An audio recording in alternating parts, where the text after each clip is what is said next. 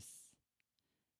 ハレルヤ私の魂よ主を褒めたたえよ。私の生きている限り主を褒めたたえよう。命のある限り私の神に褒め歌を歌おう。では、えー共に主を賛美しましょう。清い心です。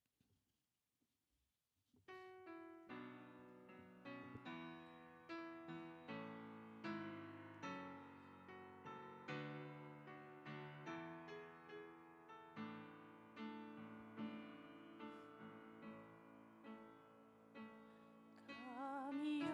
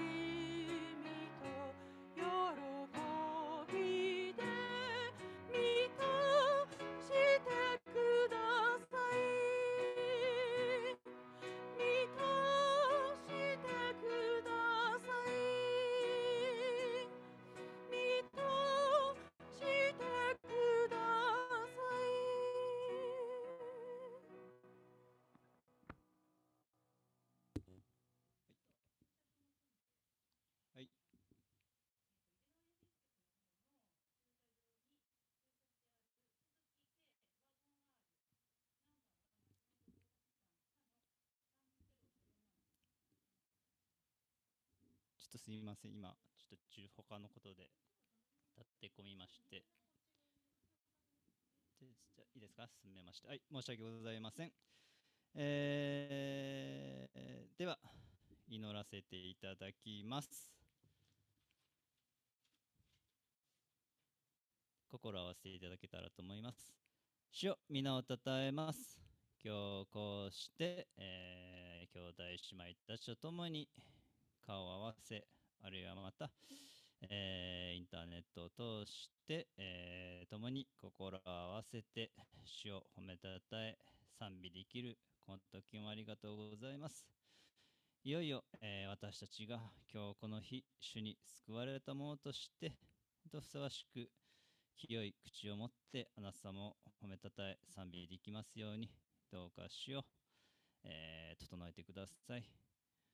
えー今、花様もご存知のように、えーウクライナでは本当にたくさんの、えー人々が赤ちゃんや子供や女性まで本当に犠牲になっています。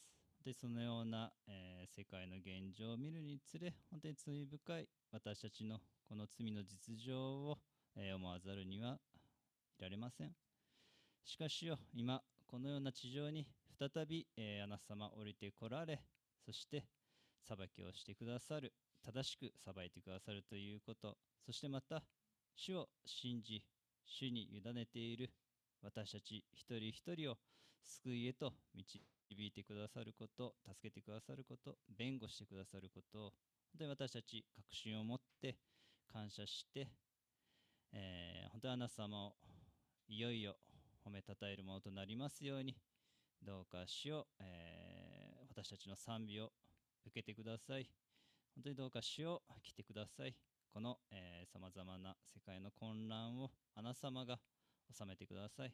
あなた様が、えーこの世界の作り主であられ、王である方ですから、主よあなた様がどうかそれをなさってください。よろしくお願いします。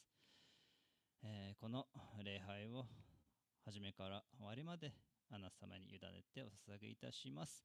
投的皆、イエス様の皆によってお祈りします。アーメン。では、えー紙芝居です。えー紙芝居は中村姉妹、よろしくお願いします。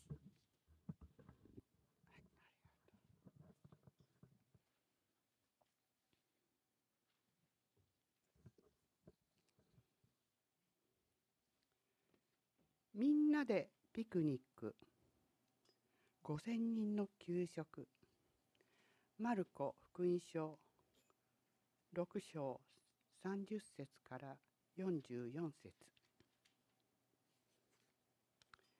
みんなでピクニック。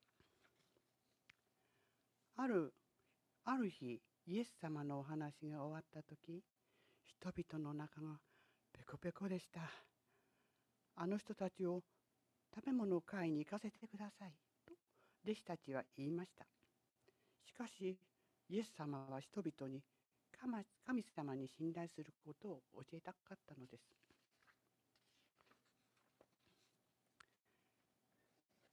あなたたちが食べ物をあげたらどうですか？とイエス様がおっしゃいました。弟子たちは困って全員のためにパンを買うなんてとてもお金が足りません。と答えました。ここにはどのくらい食べ物がありますか？とイエス様はお聞きになりました。アンデレが言いました。ここにいる5歳の子が男の子がパンを5つと小さな魚を2匹持っています。イエス様は微笑みました。うん、素晴らしい。みんなに座るように言いなさい。そこでみんなは丘に広がって座りました。イエス様はパンと魚を取って神様に感謝しました。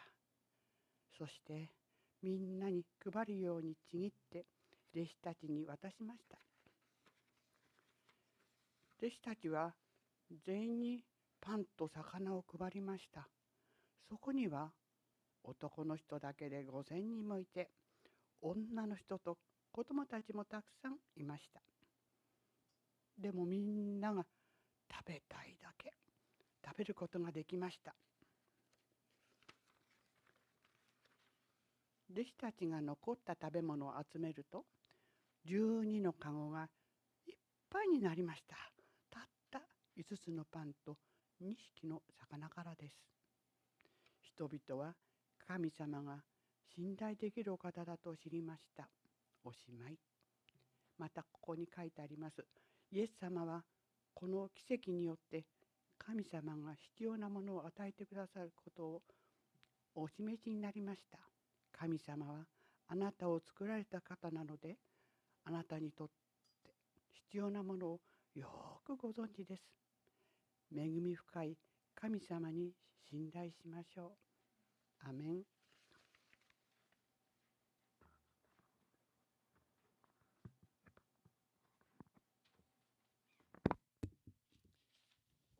はい、えーありがとうございます。では、えー購読文となります。えー今日はローマ人への手紙、えー12章1節から3節です。えー短いので、共に声を合わせましょう。3、はい。そういうわけですから、兄弟たち、私は神の憐れみのゆえにあなた方にお願いします。あなた方の体を神に受け入れられる清い生きた供え物として捧げなさい。それこそあなた方の霊的な礼拝です。この世と調子を合わせてはいけません。いや、むしろ神の御心は何か、すなわち何が良いことで神に受け入れられ、完全であるのかをわきまえ知るために、心の一心によって自分を変えなさい。私は自分に与えられた恵みによって、あなた方一人一人に言います。誰でも思うべき限度を超えて思い上がってはいけません。いや、むしろ神がおのおのに分け与えてくださった信仰の計りに応じて慎み深い考え方をしなさい。ありがとうございます。では、えー、黙祷しましょう。えー、ぜひ窓の隣の方はね、えー窓開けていただければと思いますけれども、えー心を静めてメッセージに準備しましょう。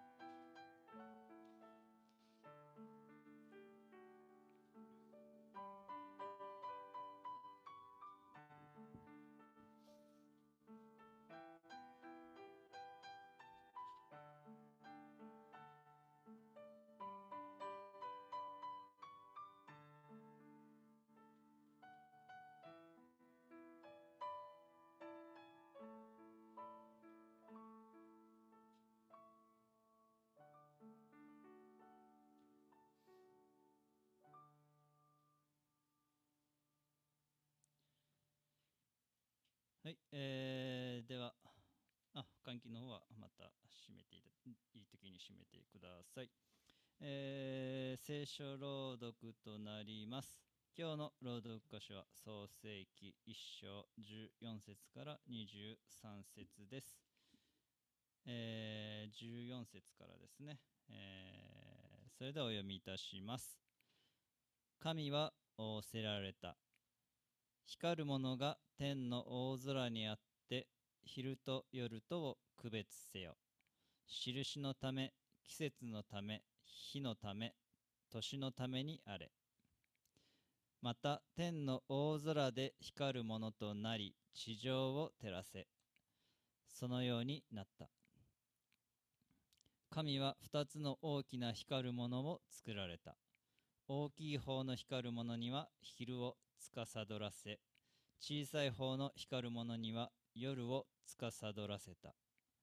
また星を作られた。神はそれらを天の大空に置き地上を照らさせまた昼と夜とを司り光と闇とを区別するようにされた。神はそれを見てよしとされた。夕があり朝があった。第4日。神は仰せられた。水には生き物が群がれ。鳥が地の上天の大空を飛べ。神は海の居住と種類に従って水に群がりうごめくすべての生き物と種類に従って翼のあるすべての鳥を創造された。神はそれを見てよしとされた。神はそれらを祝福して仰せられた。埋めよ増えよ海の水に満ちよ。また鳥は地に増えよ。夕があり朝があった。第5日、えーそれでは以上の箇所から「神の傑作その2」というタイトルでクリスさんメッセージしていただきます。よろしくお願いします。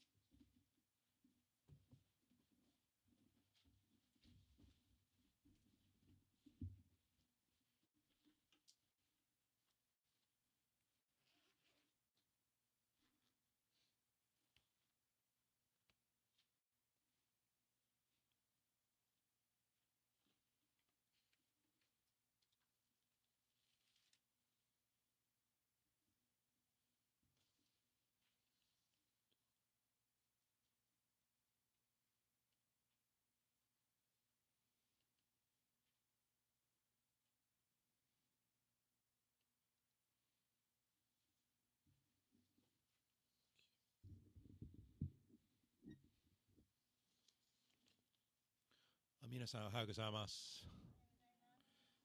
最初にお祈りしましょう。天の父なる神様、私たちに対するあなたの変わら変わらぬ誠実さをありがとうございます。私たちはあなたを完全に信頼することが難しいことがよくあります。それなのにあなたは私たちを変わらず愛してくださいます。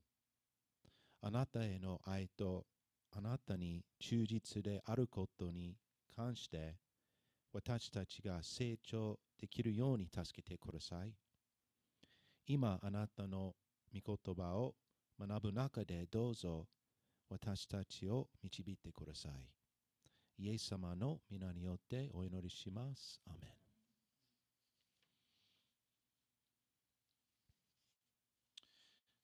先月、私たちは創世記一章2節から13節を学び、神の被造物の3つの壮大な領域について、どのように神様がそれらを救ったかを学びました。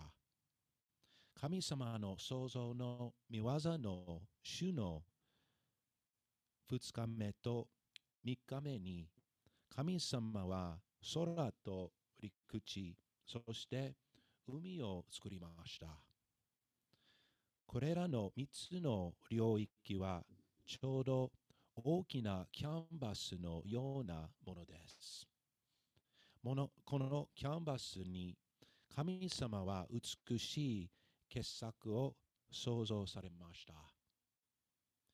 3日目に神様はこの壮大な領域の一つである陸地を植物や木や花で満たし始めました。創世記一章を続けて学んでいく中で、神様が陸地以外の他の二つの領域、つまり空と海を被造物で満たしていくのを見ていきます。今日は創造の主の4日目と5日目を学んでいきます。神様の作られた優れた作品を知ると神様についてより深く知ることができます。神様の素晴らしい性質や特徴、偉大さがいろいろな形、方法で神の作られた被造物の中に表されています。創世記一章14節から23節を見てみましょう。神の創造の週の4日目に神様は太陽と月と星を作ったことがわかります。14節から15節は天の大空にある光るものが作られた目的について語っています。天の大空にある光るものは昼と夜とを区別するために作られました。そしてまた季節や日にちや年を知るために作られました。旧約聖書の最初の5つの章を見ると、イスラエル人たちは一年を通して特別なお祭りや聖なる日を記念していました。太陽や月、星は一年の中の季節や時期を知る助けとなりました。これは世界の歴史を通してどの文化の中でも同じことが言え、現代でもそれは変わりません。ここの聖書箇所を単純に読むと、神様は創造の週の4日目までは太陽を作ってはいなかったことになります。もしそうなら、創造の第一日目に神様が作った光というのは何でしょうか？私たちはそれが何なのか？完全に知ることができませんが、何らかの一時的な光であった可能性があります。また、その光は神様ご自身から来るものであった可能性もあります。ヨハネの目視録21章23節では、新しい天と新しい地を神様が作った後で、新しいエルサレムでは、神の栄光が光の源であることがわかります。なので、新しいエルサレムを照らす太陽も月もいらないと言っています。神の創造の第一日目に神様は太陽を創造することもできました。なのになぜ4日目まで待ったのでしょうか？その答えは神様だけが知っています。けれども可能性のある理由の一つとして神様が太陽よりもはるかに優れた偉大な方であることを表すためだったということが考えられます。神様は太陽、月、そして星たちもすべて支配しておられます。全世界の歴史を通して古代の人々は太陽を拝んできました。古代のエジプト人やバビロニア人たちは太陽を礼拝していました。日本の国は太陽の女神アマテラスを三神から生まれたという言い伝えがあります。創世記一章に書かれている創造の記録は太陽は神様が創造された素晴らしい被造物の中の一つであることを表しています。太陽が神なのではありません。太陽は礼拝されるものではありません。人類が本来礼拝すべき対象は創造主の神様ただお一人なのです。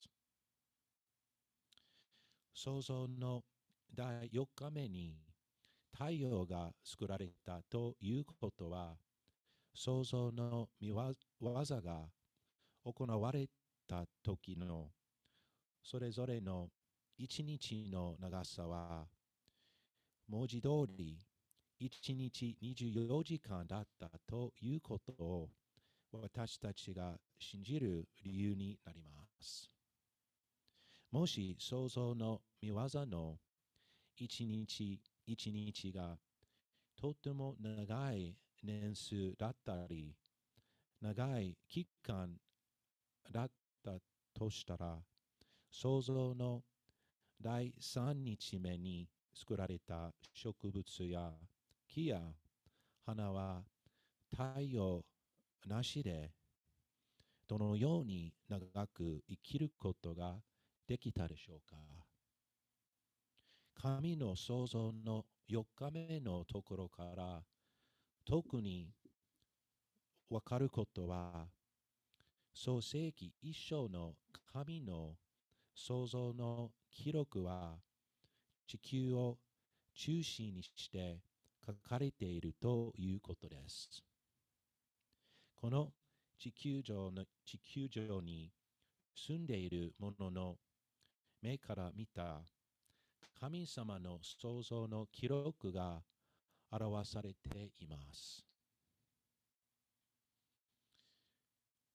もともとイスラエルの人々のために書かれた創造の記録なので、驚くには及びません。この創造の記録は、地球と地球に住む生き物を神様が驚くべき最新の配慮と気配りを持って面倒を見てくれていることを表しています。太陽系の中の地球の位置は信じられないほど完璧な場所にあります。もし地球が太陽に少しでも近ければ人間や他の生き物たちは焼け死んでしまいます。もし地球の位置が太陽から少し遠ければ私たちは皆凍え死んでしまいます。地球は命が住むために完璧にデザインされています。人々はこの地球の外に生物や生き物がいるのだろうかと思います。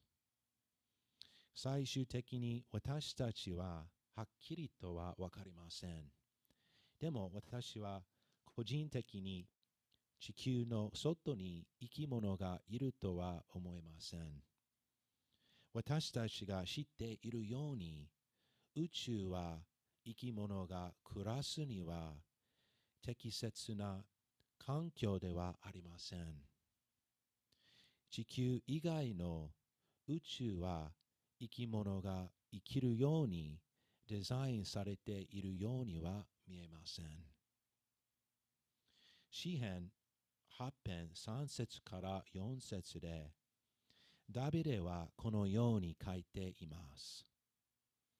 あなたの指の技である手の実、あなたが整えられた月や星を見ますのに、人とは何者なのでしょう？あなたがこれを心に留められるとは、人のことは何何者なのでしょう。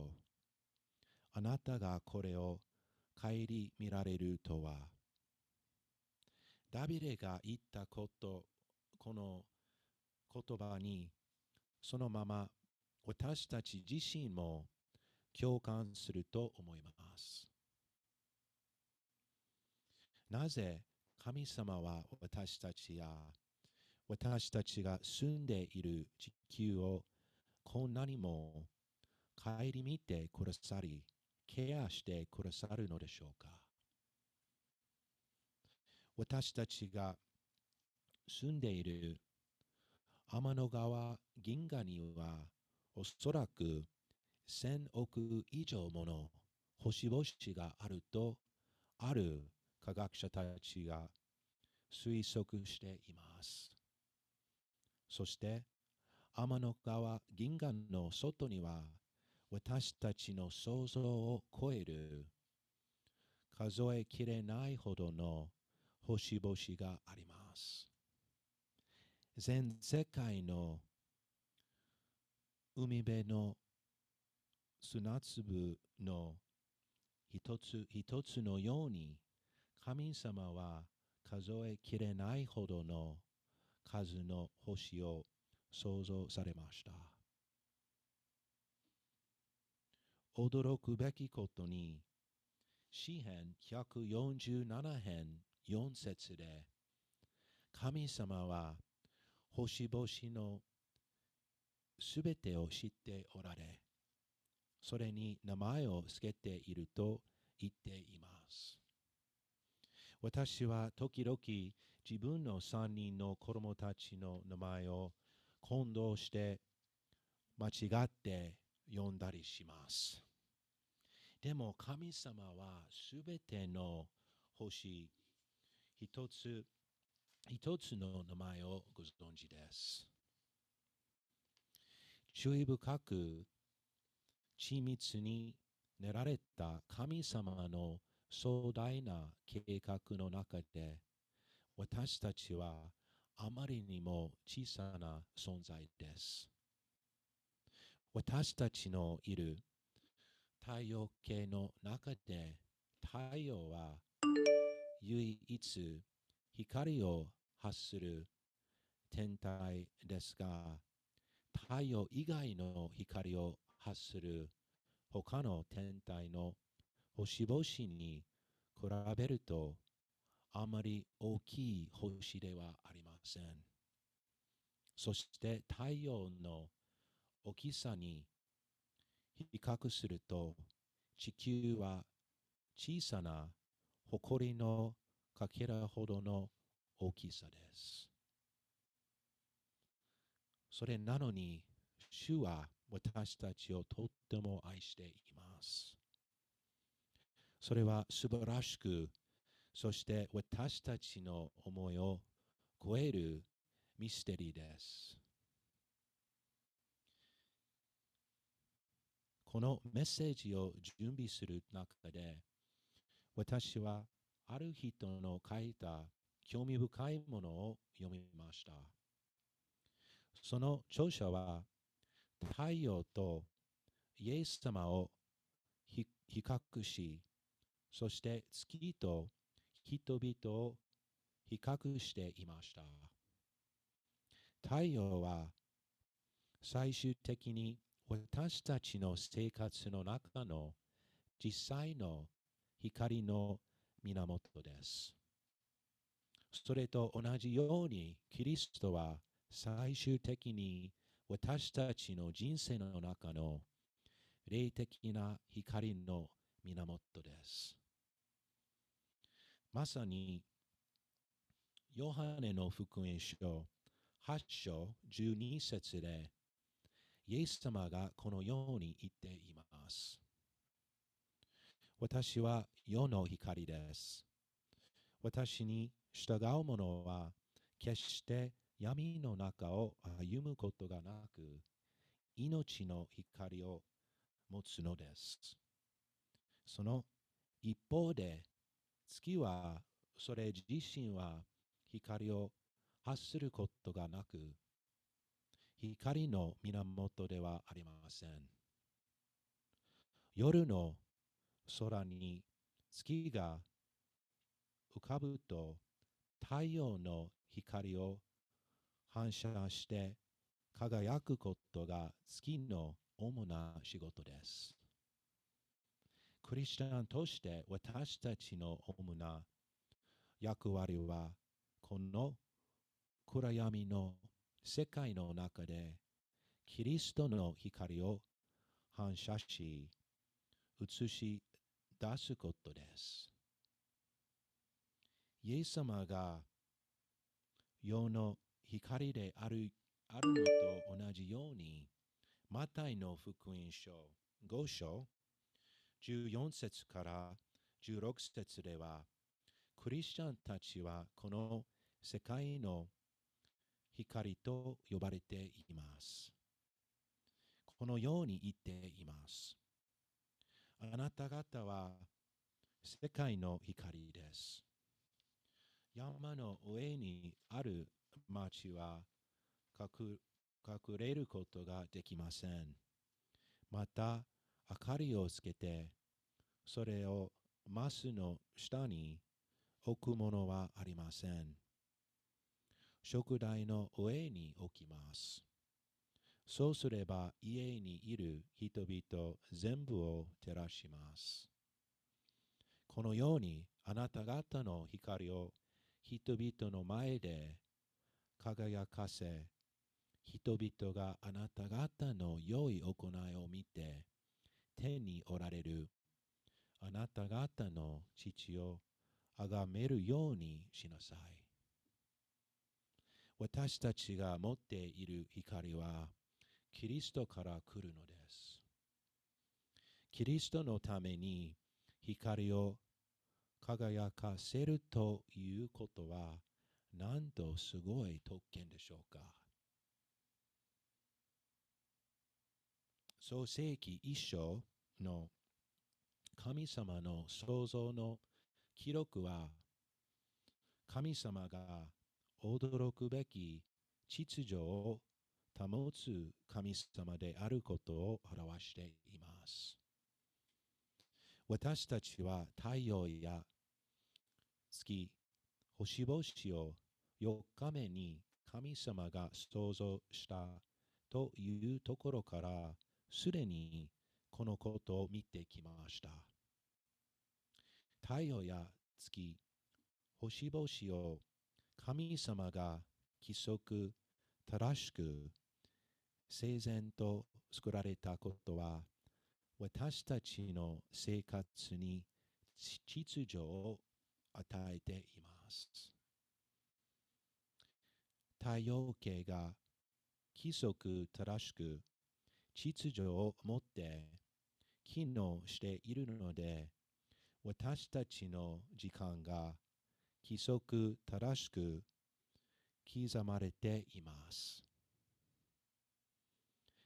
季節が巡ってきたり、作物の収穫の時が規則正しく巡ってきます。もしこの世の起源が多くの進化論者が信じるように偶然によってできたもので、でたらめであり、ただの行き当たりばったりによって出てきたものならば、なぜこのような規則正しい秩序が存在するのでしょうか？整然と秩序を保った宇宙が存在するということは秩序のある創造主がおられることを映し出しています。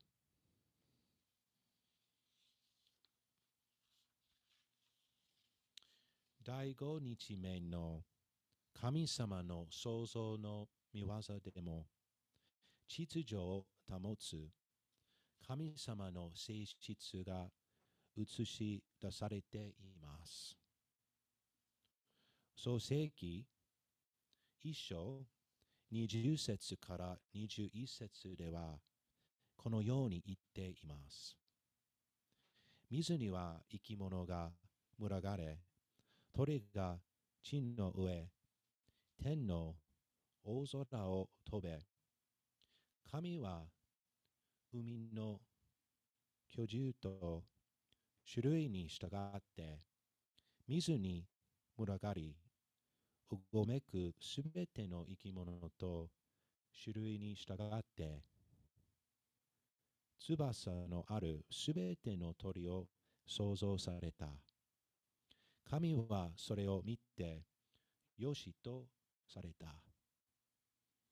太陽や星々のように、海の生き物もまた、古代の人々から崇拝されてきました。でも、創世記一章は、海の生き物は小さなものから大きなものまで、すべて神様によって作られたことを表しています。なので、海の生き物は崇拝されるべきものではありません。ある意味で、植物や木ももちろん生きているものですが、5日目に創造された海の生き物たちや鳥たちは神様が創造された呼吸をし生きている最初の被造物でした。これらの被造物たちは命の息によって作られました。命の息はヘブル語でネフェシュと呼びます。ネフェシュは被造物の物質でない部分を表しており、命や魂というものを表しています。創世記一章にあるように、すべての被造物の命は最終的には神様ご自身から来ています。21節に種類種類に従ってという言葉があります。ダーウィンの進化論では地球上のすべての生き物は一つの細胞や分子から何億年という長い年月をかけて進化してきたと教えています。海から命が進化してきて、海の魚は鳥へ進化した。